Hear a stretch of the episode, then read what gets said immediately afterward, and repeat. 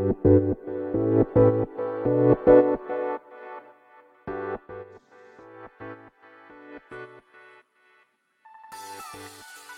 い、始まりました。本を読んでは独り言ラジオ。私、変な髪型をしたポンコツ薬剤師こと町田和俊でございます。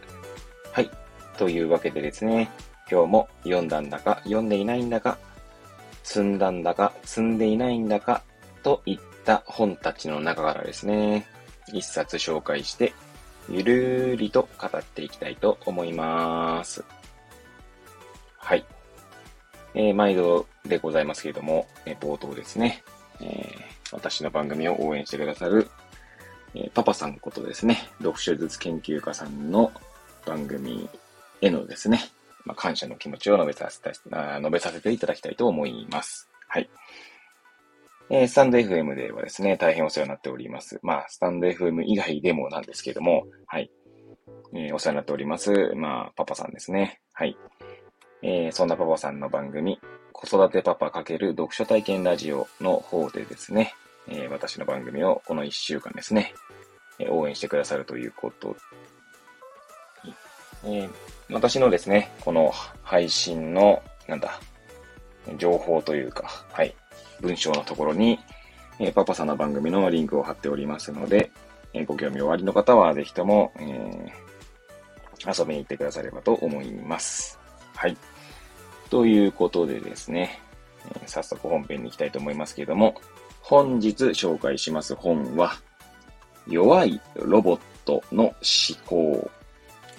私、身体、コミュニケーション。はい。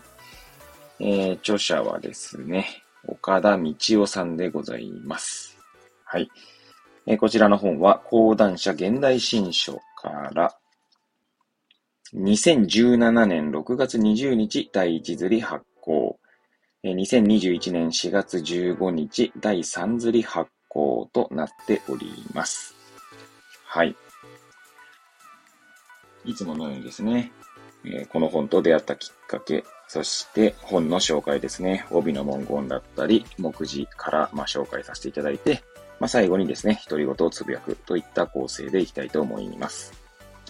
まずですね、こちらの本ですけれども、まあ、きっかけの前にですね、きっかけの前に、まあ、こちらの本はですね、サムネイルの写真を見ていただけるとうっすらわかるかもしれませんが、一度ですね、一応、まあ、なんだろう、目を通した本でございます。はい。というのもですね、私読む際には、まあ、付箋を貼ってる、貼ることが多いんですけど、えまあ、最近付箋貼らないで読むことも多いかな。はい。なんで、まあ、一応一読させていただいたという感じでございますね。はい。なんですが、まあ読んだのはちょっともう数ヶ月前ですので、もうすでに忘れていると。まあなんとなく覚えてますけどね。はい。といった本でございます。はい。ではでは早速、まずはこの本と出会ったきっかけですけれども、きっかけがですね、もうなんでしょうね、覚えてないような気もするんですが、まあ、私の記憶が確かならばなんですが、まずですね、えー、私たちのウェルビーイングのためにという本がありまして、まあ、これを私が最初に手に取ったのはもう2年ぐらい前だったと思うんですけど、ん ?1 年前？まあ1年半前？まあまあそこら辺前、1年以上前であることは間違いないんですが、そのですね、まあ論考の一つにこの弱いロボットの話があったと記憶しています。で、そこからですね、この岡田道夫さんの本っていうのは、まあ、いつかこう読んでみたいなと思ってはいたんですけれども、まあ、なかなか手が伸びず、で、薬剤師オンエアだったと思うんですけれども、うん、私がですね、そのケアとは何かという、まあ、以前配信した本について取り上げようとしたときにですね、まあ、ケアとは何かという本では、えー、どういった定義がされているかというと、まあ、明確にこれだってあるわけじゃないんですけど、私が、まあ、こうじゃないかと思っているというか、まあ、本のですね、まあ、その本のケアとは何かの本の帯には、え、弱さを肯定する営みと書いてあるわけですね。え、ケアとは弱さを肯定する営みであると書かれていて、まあ、そこでま弱さという、ま、キーワードですね、を、キーワードからですね、いろんな本をこう紹介していったんですね。紹介しながら私の思考を、まあ、その薬剤師オンエア上でですね、まあ、話したという感じでございます。もしご興味おありの方はですね、何の回だったか覚えてないんですけど、薬剤師オンエア自体はですね、YouTube かなんかでアーカイブも聞けるので、まあ、もしですね、ご興味おありの方は、え確かロバゴリチャンネルの私、まあゴリ担当なんですけれども、はい。まあそれが薬剤師オンエア町田和俊とかってやると出てくるのかな？はい。まあ出てくるかもしれません。はい。まあもしご興味おありの方はですね、まあ見ていただければと思いますが、まあ興味ない方は全然いいんですけど、別に見てくれるかってわけ、別にね、再生回数とか私は何も別に、はい、気にしていないというか、私自身は特にオンエアの、薬剤師オンエアのですね、運営に携わってるわけじゃないので、はい。まあ、こう言うとですね、まあ、運営であります私の友人に怒られそうですけども、はい。まあ、それはさておきですね。まあ、そういった形で、まず弱いロボットの思考を、えー、その弱さを肯定する営みというケアとはっていうところからですね、まあ、発展させてよ、まあ、この本を手に取ったという経緯があります。まあ、あとはその弱さというキーワードはですね、もっと遡ると、あの、えー、渡辺幸太郎さん、あの、 Takram ですね。えー、 Takram Radio のパーソナリティでもありますけれども、その渡辺幸太郎さんの肩書きがですね、まあ、コンテクストデザイナーなんですね。で、まあそのコンテクストデザイナーである渡辺さんの著書で、コンテクストデザインという本があるんですけど、まあそこではですね、その弱さと強さについて、まあ語られていたので、まあ弱いとか弱さとかっていうキーワードはですね、まあ今でも私の探求テーマの一つでもありますけれども、はい。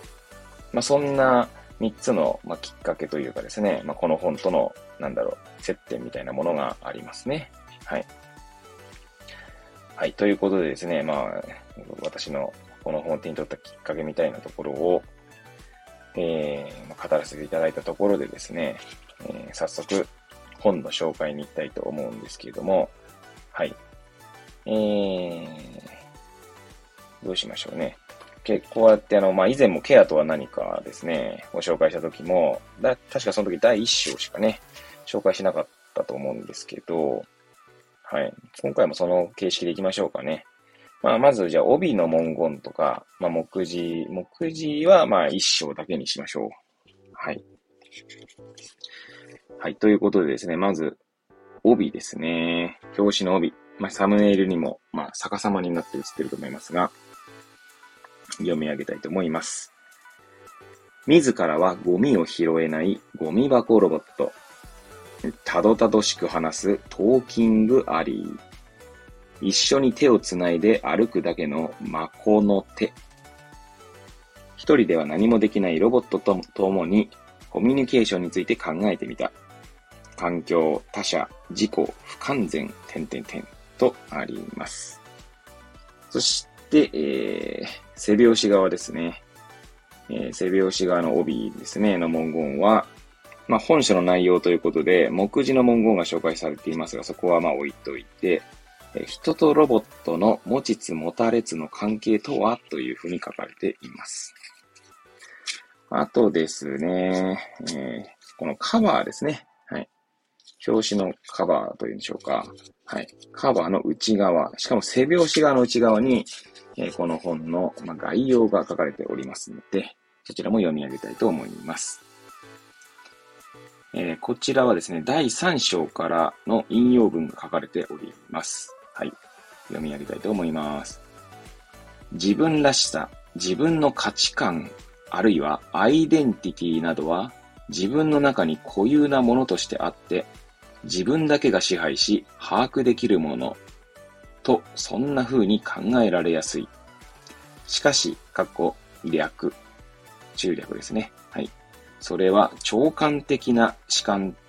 あ、視点から捉えた自己完結したような自己のイメージに過ぎないのだ。私たちはなぜ周囲の環境や他者を必要とするのか。自らの内なる視点から見るならば、私たちの身体や自己というのは完結したものではない。そんな身体にまつわる不完結さ、つまり弱さが周囲との関わりへと駆り立てていたのだろう。その不完結さや弱さを周りとの調整の中で補っていくことも一つのコミュニケーションの事態と言えるのだ。第3章より。はい。こんな、えー、まあ、紹介文ですね。書かれております。はい。ということでですね。まあ、一応目次の構成だけね、え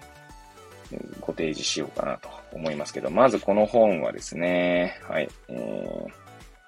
最後の参考文献が終わるのが257ページですね。まあ、新書ですので、まあ、それぐらいの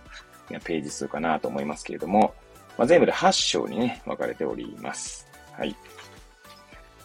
で、そうですね。以前の他の本でどういう紹介したか覚えてないですけど、まあ、じゃあ1章だけですかね。8章のうちの1章ですね。はい。1章はですね、気ままなお掃除ロボット、ルンル。行き当たりばったりの中から生まれてくるものとあります。はい。えー、まあ、あの、なんだ、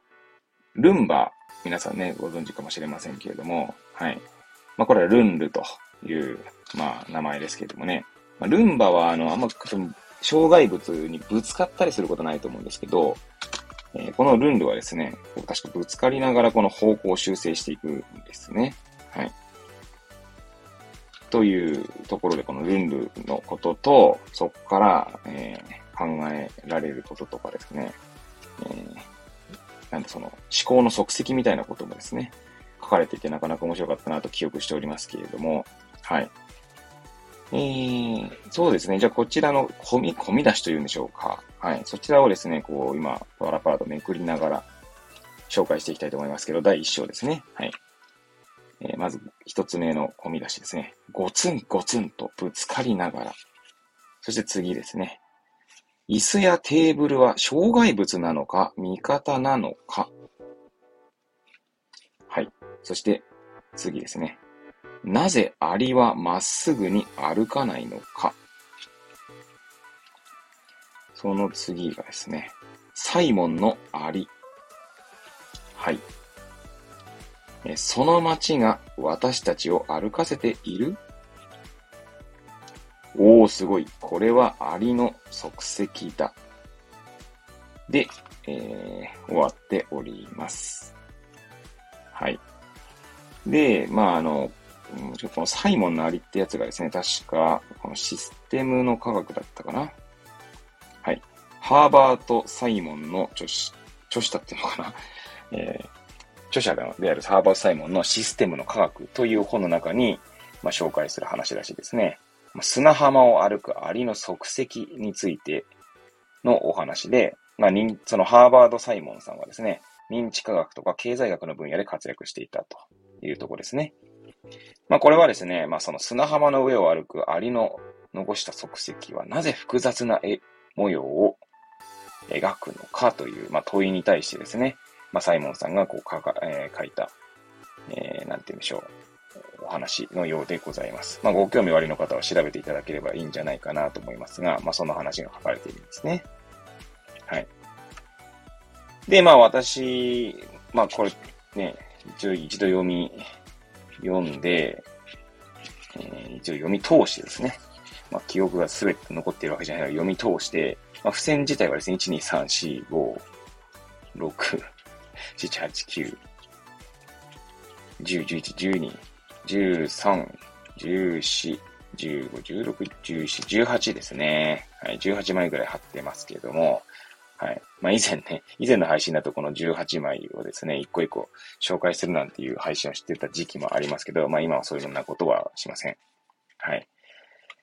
えー、そうですね。まあそんな第一章。はい。えー、この、まあタイトルにもね、ありますね。タイトルというか、えー、気ままなお掃除ロボットルンルと、そのあたりのですね、行き当たりばったりの中から生まれてくるものと。はい。まあそこからまあね、私のじゃ独り言のような話に行きたいと思うんですけれども、なんなんでしょうね。私、その、昔進路とか、高校時代とかですか、まあ進路に悩んだ時期がありましたけれども、それこそですね、私は何がしたいんだろうかとかですね、何かなりたいものはないんだろうかとかですね。あの、そんなことで、その、つきたい職業をつきたい職業というか何かしたい、やりたいことですね、仕事に、からま逆算してですね、そこから逆算して、まあ大学とか、まあそういった勉強をしていくみたいなことを考えては悩んでいた時期がありましたが、まあこの話にもですね、まあ行き当たりばったりとかいう話がね、話というキーワードがありますけど、なんかやっぱりこう、なんなんでしょうね。今でこそですね、そんな、なんか自分の力で何とかしたいみたいなことを、まあ思わなくなりましたけど、やっぱり学生のところとかですかね。何か自分の力で何かを成し遂げたいとかっていう気持ちは強かったんじゃないかなと思いますね。で、これは、まあおそらくなんですけど、その、ちょ、ん？昨日でね、ちょっと前に紹介した10代の脳ですかね、にもありましたけど、脳の変化とかも、もしかしたら影響してるのかもしれないですよね。その脳の変化に伴って多分認知構造というか、まあ、認知の仕方というんでしょうかね。まあ、そういったのも変わってくると思うんですよ。うん。そうすると、だんだん、その自分自分みたいな、その自我みたいなものが薄まっていくのかもしれないですよね。もしかしたら人間みんなそうやって辿っていくのかもしれないですけど、まあ他人の頭の中はわからないですし、え他人がどのように考えているかというのもですね、まあ、例えば言語化できる方もいればできない方もいるし、まあ、えー、旗から見ると考えていないように見える人でもですね、まあそのように実は考えているのかもしれないですし、まあそこはわからないんですけど、まあ少なくともですね、まあ、なんだ、こう、こう、このようにですね、本を書かれる方というのはですね、まあ、少なくともそういった、えー、ご自身の中での思考過程みたいなものを多分言語化したりとか表現したりしているわけですよね。で、まあ、なんかこう、古典のような作品とか、まあ、あるいはあの哲学者のような、哲学者、哲学書のような作品、まあ私もですね、そんな数えるほどしか読んでないですし、まあ全て覚えているわけじゃないですけど、まあなんて言うんだろうな、そういった本っていうのは大体こう、なんか、まあ大体ではないか。大体は言い過ぎかもしれませんけど、その自分というよりはですね、こう、あの他者との関係性の中で、こう、その生き方とか、あの、人間とはみたいなことを編み直していくものが、まあ多いなというか、まあ私がそういう本を読んでいるというのもあるのかもしれませんがね。まあそんなこと考えるとですね、あの、もしかしたらその脳の変化で認知行動とか認知の仕方が変わってくるっていうのも影響しているのかもしれないですね。まあもちろんそれだけじゃないと思うんですけどね。はい。まあ今こう喋っていてですね、行き当たりばったりっていう言葉でですね、思い出したのがですね、あの、 Voicy でもパーソナリティをしておりますけれども、あの、同時通訳者の田中慶子さんがですね、えー、以前、あの、 Voicy の荒木博行のブックカフェに来た時にですね、まあ、行き当たりばっちりという表現を使っていたのを思い出しましたね。まあだからなんつうんだろうな、何、まあ後から振り返ってみればですね、いや、その時何がしたかったんだろうって感じだけれども、まあ結局それもこう、まあバッチリこう、噛み合っていくというか、はい。まああの、あれですね、有名なスティーブ・ジョブスの Connecting the Dots のようなまあ、表現、表現というか、それと似たような感じだかなと私は受け取っているんですけれども、はい。そうなんですよね。そんなことを思い浮かべましたけれども、えー、先ほどですね、一章のその込み出しというんでしょうか。中の見出しですね。見出しって言うんだろうな、多分ね、これいいんだと思うんですけど。えー、まあ、そこのですね、一つ、えー、椅子やテーブルは障害物なのか、味方なのか、これ結構なんか面白い問いだなと思ってですね。改めてね、読んでみてね。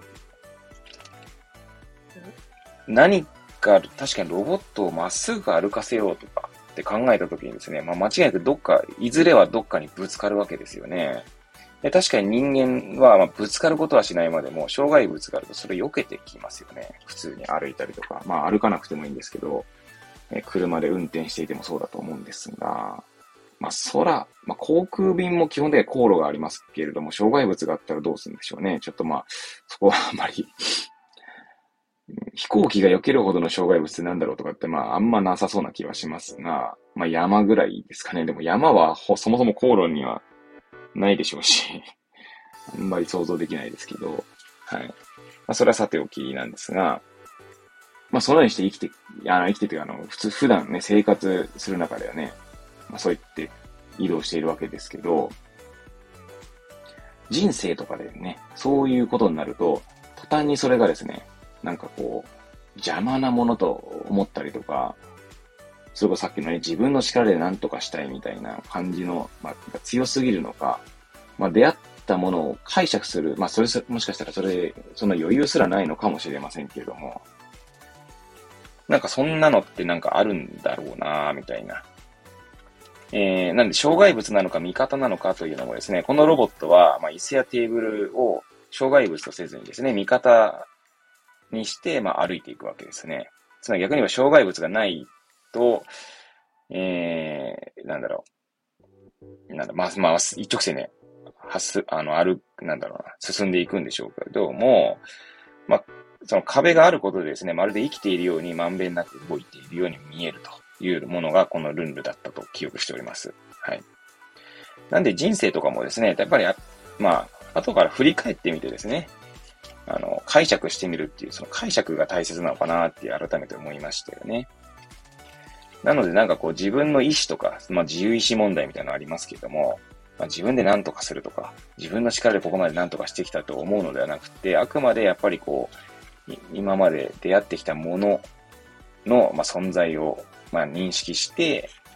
まあ、それを、まあ、承認して、まあ、認識と承認ってまた違うと思うんですけど、まあ、受け入れてですね、まあ、それをこう、まあ、ポジティブに解釈するみたいな感じなんでしょうかね。はい。まあ、そういったスタンスで入れる、入れると、まあ、いいのかな、なんて思いますが、多分ですね、こんなことをですね、まあ、18歳とか17歳の私に言ってもですね、多分響かなかっただろうと思いますし、それこそ、まあ昔ね、サッカーの指導者になりたいという夢を持ってですね、釜石に来ましたけれども、まあその夢に、まあ固執していたとき、まあ、固執していたというのはちょっと語弊がありますけれども、まあその考えを持ち続けていた時の自分にそれを言ってもですね、あまり響かなかったかもしれないですね。なんで、まあ、41歳にそろそろなろうとしておりますけれども、まあ、その私だからこそですね、まあ、こういう風に、こうなんだ、自然と受け入れられたという感じでもありますかね。なんでまあ、いや、そう考えるとなんかこう、ねえ、ー、まあ、釜石コンパスという高校生のキャリア支援事業がありますけれども、まあ、いつも私はそういう、まあ今から言うようなスタンスで言ってるんですけど、まあその学生さんたちをですね、なんかこう、型にはめようとかそういう気はさらさらなくって、まああくまでですね、まあ、私という人間は今になってそう思うよっていうことしか言えないと。で、それをどう解釈するか、まあ、どう、まあ、認識するかっていうのもその人次第ですよという感じですかね。はい。